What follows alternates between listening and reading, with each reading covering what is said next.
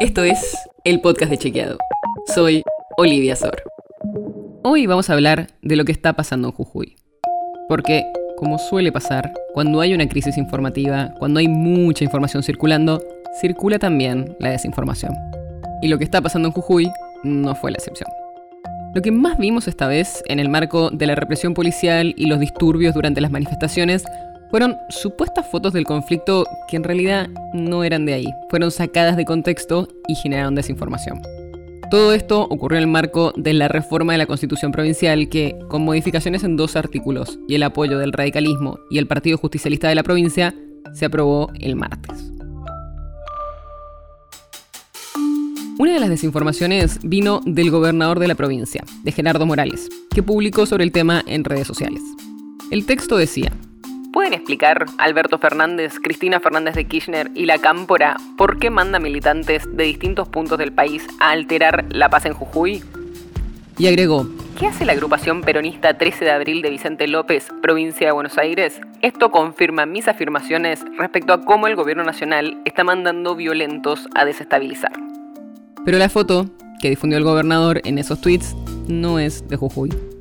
Es una imagen que fue subida el año pasado a Instagram por la agrupación peronista 13 de abril de Guernica, en la zona sur de la provincia de Buenos Aires, de un evento que hicieron en el Club Social, Cultural y Deportivo por el Día de la Lealtad a Cristina.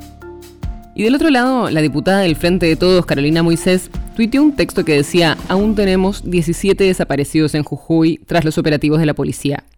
Y varias fotos, como si fueran de las protestas, pero en realidad eran de una manifestación en Perú de enero de 2023 contra la presidenta de ese país, Dina Boluarte. En los dos casos, tanto Morales como Moisés borraron sus tweets con imágenes erróneas. Pero vale la pena estar muy atentos a estas fotos y verificar un poco antes de creer en lo que vemos ahí.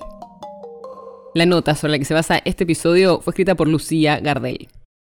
Si quieres saber más sobre esto y otros temas, entra a chequeado.com o seguinos en las redes. El podcast de Chequeado es un espacio en el que de lunes a viernes te contamos qué de lo que escuchaste o circuló es verdadero o falso. Te traemos datos para que puedas entender mejor las noticias. Si tienes una idea, algún tema del que te gustaría que hablemos en un próximo episodio, escribinos a podcast.chequeado.com. Y si te gustó este episodio, seguinos en Spotify o en tu app de podcast favorita y recomendanos a tus amigos. Es una producción de Chequeado, producción en colaboración con Posta. La producción está a cargo de Martín Slipsuk y Sebastián Chávez. Y la edición es de Nacho Guarteche. Yo soy Olivia Sor. Hasta mañana.